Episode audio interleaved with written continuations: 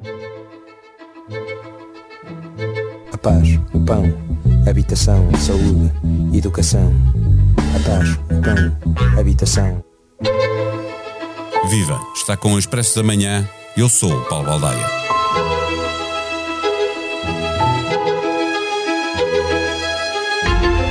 A habitação é um direito constitucional. Diria? No artigo 65 da Constituição da República, no seu parágrafo 1, é dito, de forma a não deixar dúvidas, que todos têm direito, para si e para a sua família, a uma habitação de dimensão adequada, em condições de higiene e conforto e que preserve a intimidade pessoal e a privacidade familiar. Para tanto, não é descartada a responsabilidade de quem governa, porque o parágrafo 2 estabelece as incumbências do Estado para assegurar esse direito. É o Estado que tem de promover, em colaboração com as regiões autónomas e com as autarquias locais, a construção de habitações económicas e sociais. É ao Estado que compete estimular a construção privada com subordinação ao interesse geral. É ao Estado que compete garantir o acesso à habitação própria ou arrendada. E é o Estado que tem o dever de adotar uma política tendente a estabelecer um sistema de renda compatível com o rendimento familiar e de acesso à habitação própria.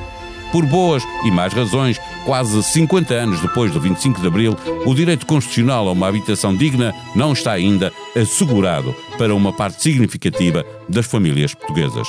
As más são a pressão sobre as cidades do litoral, as sucessivas crises económicas que retiram capacidade de pagar as rendas ou a hipoteca bancária, e as boas são o crescimento do turismo, que torna bastante atraente o alojamento local, ou os nómadas digitais estrangeiros com poder de compra que, ao escolherem o nosso país para viver, encarecem o preço da habitação. Na Constituição, mas nunca no Conselho de Ministros por direito próprio. Agora, pela primeira vez, promovida a Ministério. Vai agora mudar alguma coisa na política da habitação? À procura de respostas, conversamos com Helder Martins, jornalista do Expresso, que escreve sobre habitação. O Expresso da Manhã tem o patrocínio do BPI.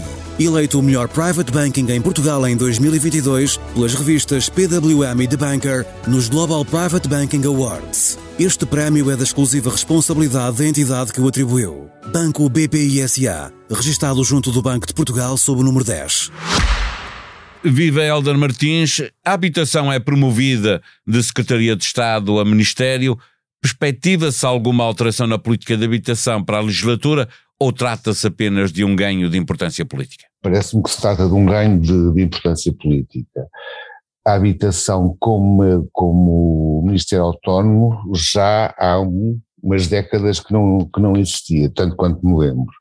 Portanto, Marina Gonçalves, que conhece bem os dossiês, passa de estar dois anos de, na Secretaria de Estado, onde substituiu a Ana Pinho, e ganha agora um, um ministério não vejo é que isto seja, vai ser um reforçar das políticas de, de habitação que o governo de, de, António Costa tem, tem seguido. Eh, que políticas de habitação é que estão em curso? Eh, privilegia-se o arrendamento ou a aquisição de casa própria?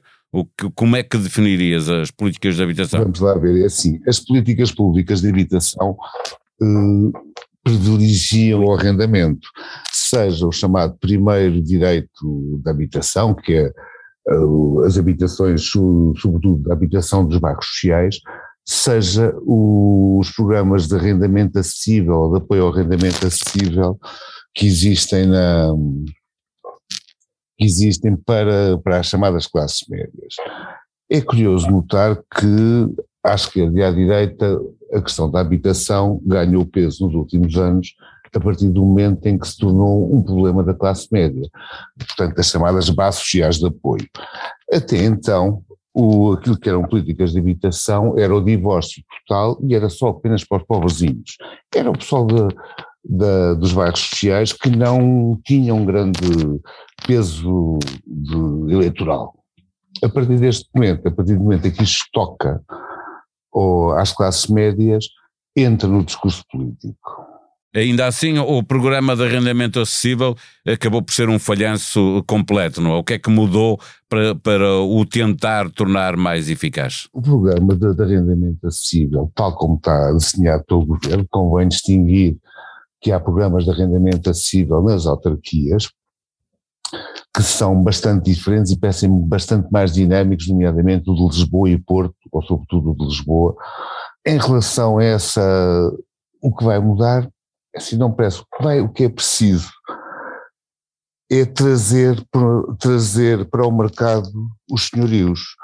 Quer dizer, não é alargar o leque, portanto, quando esta há 10 mil e tal candidaturas de, e há 800, agora estou a falar os números poderão não ser bem estes, mas há só apenas 800 casas disponíveis de, de, do ponto de vista do.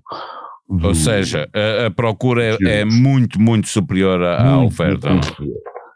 E isto porquê? Porque os, os senhorios têm medo de colocar as casas no mercado. Vamos lá ver.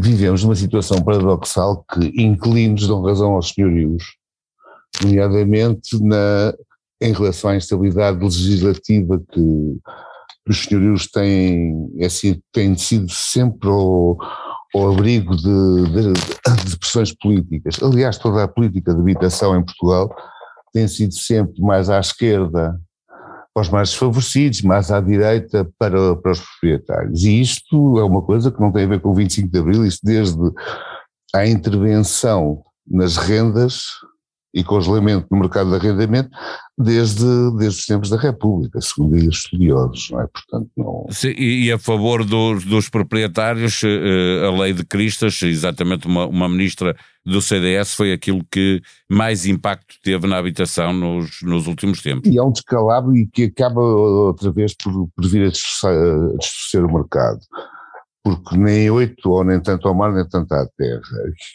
Não é por acaso que é conhecida como a lei do, do chamada lei dos espelhos. E agora, quais são as necessidades reais de, de novas habitações? Eh, quantas famílias vivem sem uma uh, habitação com condições dignas? Esses números são, uh, são conhecidos? Vamos lá ver. O governo, isto aqui há uma confusão dos números e isto começa com um levantamento feito em 2017 que havia 26 mil famílias em condições indignas de habitação. Isto é um, um levantamento feito na altura pelo IRU, com base em dados do INE. Entretanto, e isto estamos a ver, estamos a falar de condições indignas, estamos a falar primeiro direito à habitação, portanto, habitação, a chamada habitação social.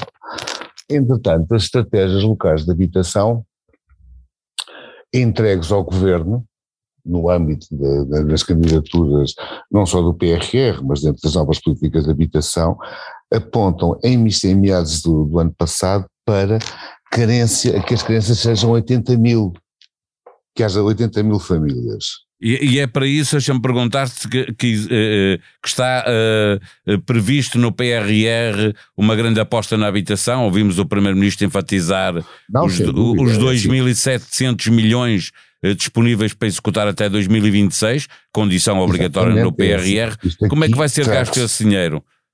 Esse dinheiro vai ser assim, cerca de 1.700 bilhões tem a ver com com o primeiro direito à habitação, e vamos lá ver, quando se fala em primeiro direito, é habitação uh, chamada habitação social, mas é habitação que é arrendada, tem... Mas isso é feito pela pelas autarquias, certo?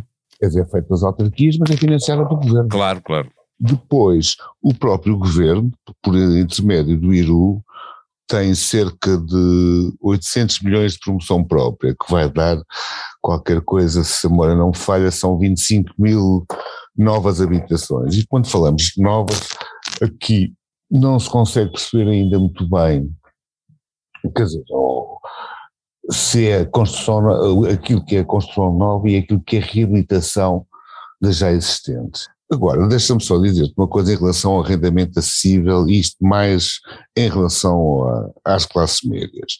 Existe um contrassenso brutal em Portugal, que até agora teve um ministro da habitação chamado taxas de juros, e como o que tornou impossível, é assim, que levou as pessoas a comprar habitação, a comprar casa, em vez de arrendar. Aliás, sai mais barato arrendar uma casa que comprar do que arrendar, não é? Comprar, é até o momento, arrendar, eh, até o momento em que a taxa de juros começa a subir e a Euribor a, a 3% já muda tudo, não é?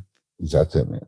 Agora, temos um outro, um outro contrassenso do mercado português, ao contrário de outros mercados mais desenvolvidos, que é em termos de investimento, e estamos a falar da ótica dos promotores imobiliários. Em toda a Europa, olha, por exemplo, aqui na vizinha, na vizinha Espanha, em termos de investimento, a, a chamada construção para arrendamento significa 20% do investimento em Portugal, dadas as condições de mercado, dada a questão dos licenciamentos, que atrasa brutalmente, e a instabilidade nas leis, do, na, na lei do arrendamento, a construção para arrendamento é praticamente inexistente. Agora, a lógica é, isto é uma lógica da batata. Quanto mais casas houver no mercado, mais baratas as casas são. Ela é da oferta e da procura. Deixa-me perguntar, para fecharmos procura, é? esta nossa conversa, eh, eh, que peso é que tem em Portugal a habitação pública quando comparada com a que existe na Europa? Estavas a falar agora, já percebemos que há uma grande diferença no, no arrendamento, nas casas construídas para uh, arrendamento, e, e, o peso de, de, da habitação pública é também diferente em Portugal comparado com outros países ah, da Europa? É ridiculamente diferente, é assim, vamos lá ver. O, um dos grandes problemas de Portugal é ter achado que, não só como Ministro da Habitação chamar taxas de juros, achar que o mercado resolveria os problemas da habitação.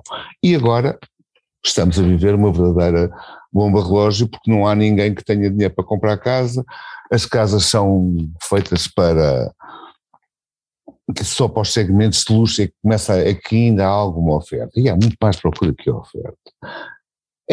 O parque público de habitação em Portugal neste momento ronda aos 2%. O, os objetivos deste governo é aumentar de 2% para 5% o peso de, do parque público. Isto significa mais 170 mil casas até 2026. Entrarem mais 170 mil casas.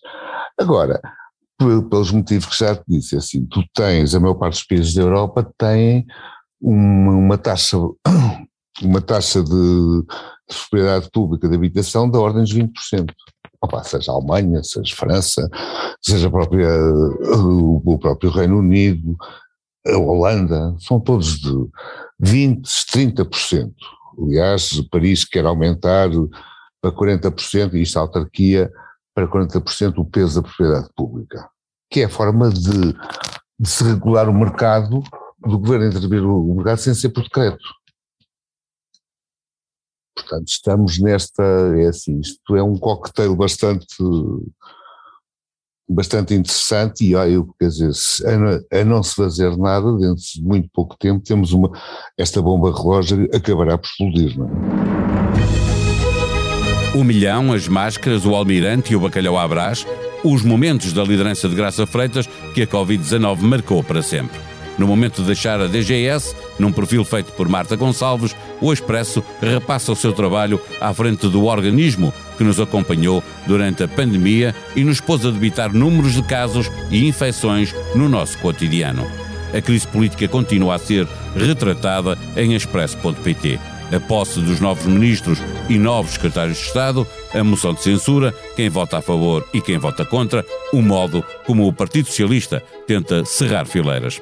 Hoje é dia de mais uma novidade nos podcasts do Expresso. A história repete-se, uma conversa descontraída em torno dos grandes personagens e acontecimentos do passado com Henrique Monteiro e Lourenço Pereira Coutinho, semanalmente a não perder.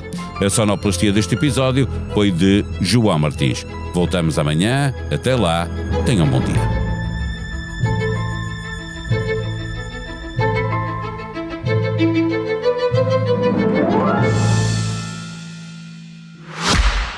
O Expresso da Manhã tem o patrocínio do BPI eleito o melhor private banking em Portugal em 2022 pelas revistas PWM e The Banker nos Global Private Banking Awards. Este prémio é da exclusiva responsabilidade da entidade que o atribuiu. Banco BPI SA, registado junto do Banco de Portugal sob o número 10.